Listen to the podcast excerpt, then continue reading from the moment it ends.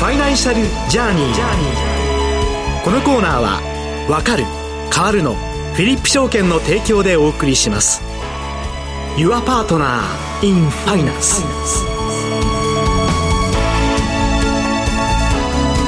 ここからはフィリップ証券ウェルスマネジメント大阪営業所長でいらっしゃいます貞松照之さんとともにお送りしてまいります。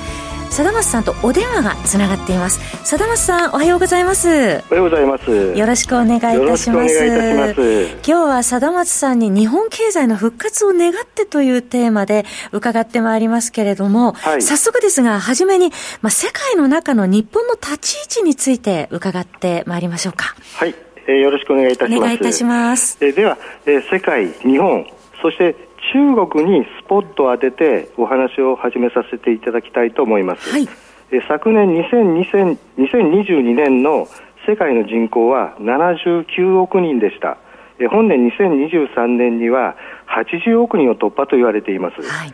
世界全体の名目 GDP は100兆2000億ドルです。日本は4兆2000億ドルで3位、中国が18兆1000億ドルで2位、1位は25兆4000億ドルの米国です。日本のバブル経済絶頂期の1990年時点では世界の人口は52億人、世界全体の名目 GDP は24兆2000億ドルでしたから、この約30年間で人口も GDP も飛躍的に増加しています。はい、特に注目されるのが中国で、名目 GDP は3800億ドルから18兆1000億ドルと50倍近く増加しており、驚異的な成長を遂げています。すごいですね。はい。え次に、1人当たりの GDP が1000ドルから1万ドルへと10倍の規模に拡大するのにかかった年数は、日本が15年、中国が18年です。日本の1人当たりの GDP が1000ドルに達しましたのは、ちょうど1964年の東京オリンピックの年で、それから1970年の大阪万博を経て急成長を遂げました。一方、中国は2008年の北京オリンピックの年には、すでに1人当たりの GDP は1000ドルを超えていましたが、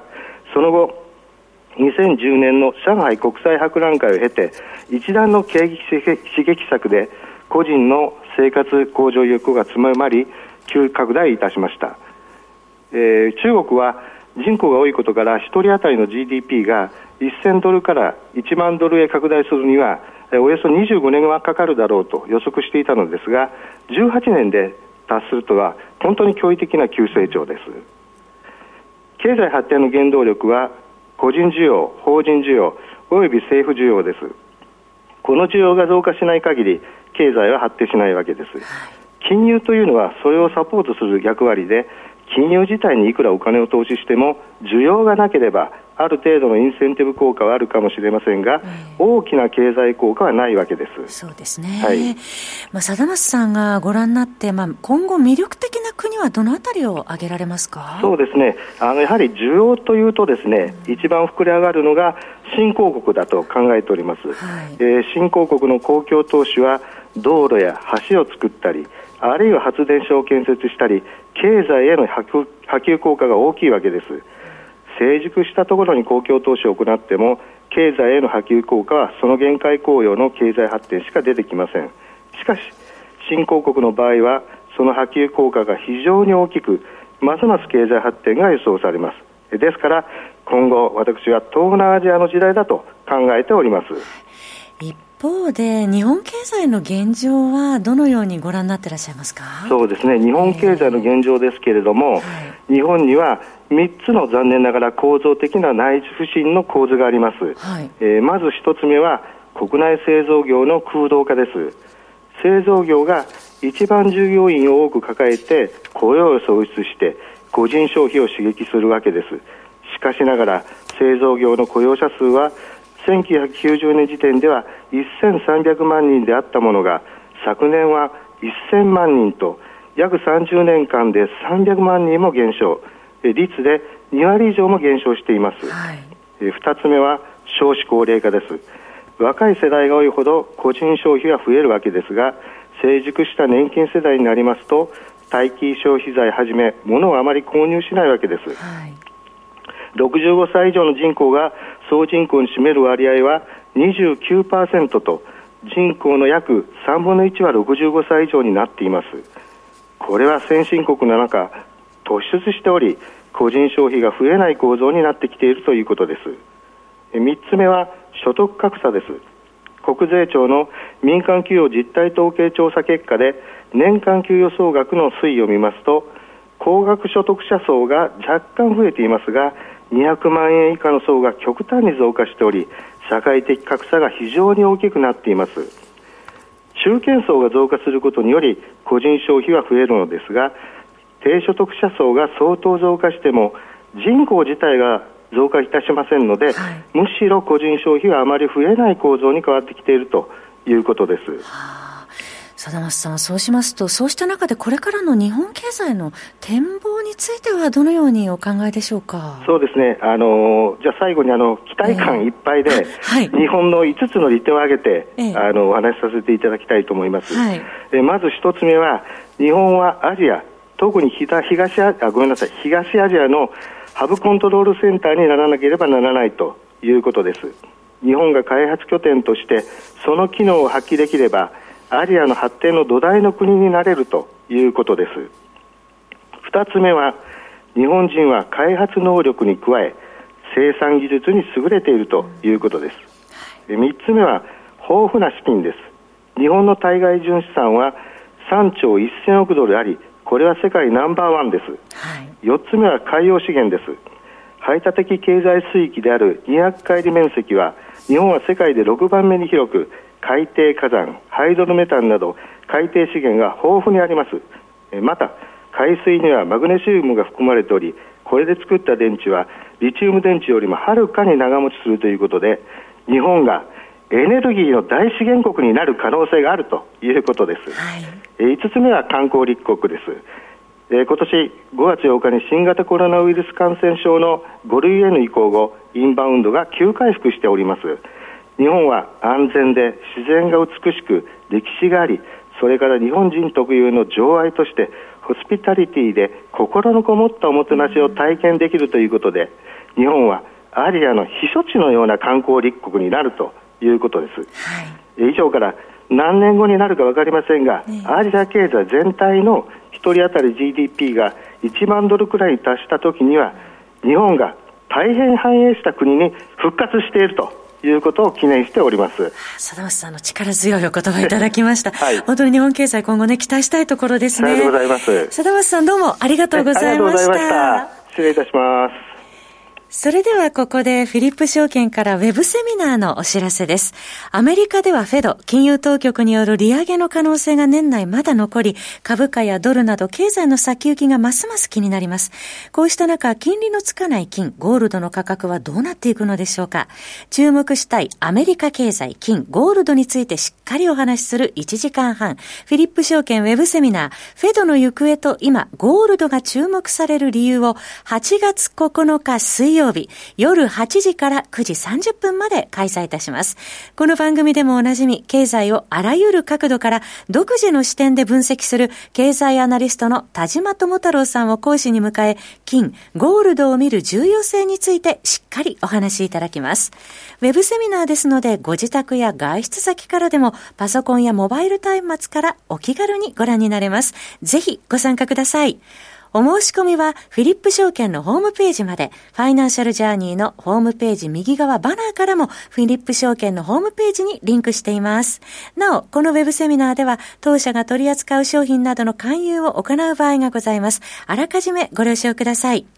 フィリップ証券株式会社、金融商品取引業者関東財務局長、金賞第127号。以上、お知らせでした。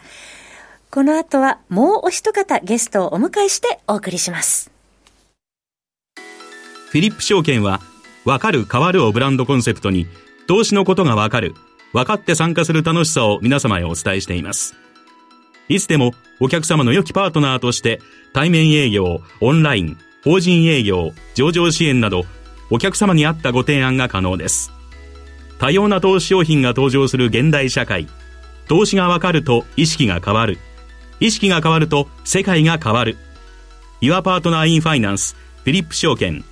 詳しくはファイナンシャルジャーニーコーナーサイトのバナーをクリック。当社が提供する金融商品は、価格、金利水準、為替等の変動や、発行者等の信用状況等の悪化等により、投資元本以上の損失が生じる恐れがあるものを含みます。契約締結前交付書面、または、目論見書をよくご理解の上お取引ください。フィリップ証券株式会社、金融商品取引業者、関東財務局長、金賞第127号。さて、ここからは、スタジオにアセンダント取締役、山中康二さんをお迎えしてお送りしてまいります。山中さんおはようございます。おはようございます。本日もよろしくお願いいたします。よろしくお願いいたします。番組コーナー前半でフィリップ証券の貞松さんから、まあ、これからの日本経済、期待できるよという力強い言葉いただきましたけどもね。はい、はい、あの、私もこれからの日本経済は思いっきり期待できるんじゃないのかなと、えー、いうふうに思ってまして、はい、まあ、実はあのー、まあ、多くの方とは言わないですけれども、多分私のことを知ってる人は、まあ私が先生術とか、まあ天体サイクルとかでですね、あの、相場の分析をしたりということを、あの、していることを、多分、まあまあ、あの、知ってる方多いんじゃないかと思うんですけれども。金融先生術、はい、金融先生術で。で、まあ、水星の逆行だとか、金星の逆行だとか、足元の相場を分析するときっていうのは、動きの速い天体を使うんですけれども、例えばこういった景気だとか、じゃあこれから10年サイクルとか、どうなっていくのかなっていうときは当然、動きがゆっくりした惑星を、まあ、使うということでですね、はい、まあ、動きがゆっくりしてて、かつ、まあ、経済に影響を与えるものというと、うん、まあ、木星、こちら12年周期ですね。はい、あと土星が30年周期なんですけれども、えー、この木星と土星が地球から見て同じ場所に来るっていうのが20年周期なんです。で、これあの、会合周期ということでですね、はい、この会合周期のこの20年サイクルっていうのを組み合わせて見ていくと、はい、日本の景気とピタッと一致するということでですね。不思議ですね。で、こちらの、まあ、番組のサイトの方にも、まあ、ペラッと、まあ、1枚、あの、資料を、えー、上げているんですけれども、まあ、詳細はですね、あの、ぜひそちらをご覧いただけると、まあいいかなというふうに思うんですけれども、はい、まあ簡単に言いますと、まずその20年サイクルをですね、まあ3つワンセットで60年サイクルと。えー、いうことで、その60年サイクルの、えー、最初の20年っていうのが成長期なんですね。はい。で、次の20年の前半10年がバブルで、後半10年がバブル崩壊と。で、最後の20年っていうのがバブル崩壊からの回復期と。いうことでですね、はい、ちょっとまあ、江戸時代は別にあの、日経平均とかありませんけれども、まあ一応あの、1842年からの60年周期、1901年からの60年周期、そしてまあなんとなくまあ皆さん記憶にあるところでは、1961年からの60年周期ということで、まあ1961年からの20年間というのは高度成長期で、この1981年からの10年間が不動産株のバブルと。はいそして、えー、その後のバブル崩壊。で、2000年から2020年までっていうのは、まあよく失われた20年ということになるんですけれど、はい、これあの、ずっと今まで繰り返してますんで、今回も繰り返す可能性は結構あるんじゃないのかなということでですね、はい、そうすると今度2020年から、2040年までのこの20年っていうのが前回の高度成長期ほどではないかもしれませんけれども、私は令和成長期ということでですね。今、成長期なんですね。今、成長期なんです。だからもう今は、押しが入ったら買えということで、昨日なんか日経平均下げてますから、はい、今日は買えと。あの、まあ、買えとは言わないですけれども、まあ、流れとしてはそういうイメージですね。あの、下がったところで、この2020年からこの成長期っていうことで、はい、おそらく今度はじゃあ、2040年まで、あの、もちろん上下はあります。長期なんで。えー、上下はありますけれども、2040年と今と比べたらもう間違いなく2040年は上がっていて、はい、しかも今度2040年から2050年はバブルなんですね。ね。そのバブルの時って何バブルななるんでしょうかね。まあ、今想像できることっていうと AI バブルとか、はい、まあ、あの、おそらく2040年っていうとですね、ええ、まだまだ随分先なので、もっととんでもない、えー、材料出てくるかもしれませんけれども、まあ、とにかくバブルが起きる可能性は非常に高いと。で、前回のバブルっていうのは1980年からの10年間がバブルで、え、まあ、私後半はかろうじて知ってるんですけれども、はい、まあやっぱりバブルってすごいんですよ。もう本当にあの、みんな世の中浮かれてるなっていうような感じなんですけど、まあそういうふうに浮かれてる状態になってですね、バブルの最中にいると何が起きてるか分かんなくなっちゃうとい。うことで、まあ2050年以降は崩壊しますんで気をつけてくださいとい。うことなんですけども、まだですね、そうするとここから27年ありますので、はい、まあ今後27年間っていうのは日本経済にとっても、日本株にとってもいい時代じゃないかな。それで、ウォーレン・バフェットさん振り返ると、2020年に日本の商社株買ってるじゃないですか。そうですね。で、で2020年って成長期の始まりなんですよ。で、多分知ってると思います。はあそれを見ながら。見ながらやってると思います。あの、結構アメリカのですね、はい、大きいと、あのそれこそソロスさんとか、はい、皆さん天体サイクルちゃんと見てますから。だから、あの一応長期のサイクルというのは見た方がいいんじゃないかなっていうふうに思います。はい。はい、えー、27年間上下しながらも今後は景気上昇、株価上昇、波がやってくる可能性高い、ね、ということですね。一方、ぜひ山田さんさんにお伺いしたいんですが、まあ、先週、金融政策ウィーク終わっての、これからの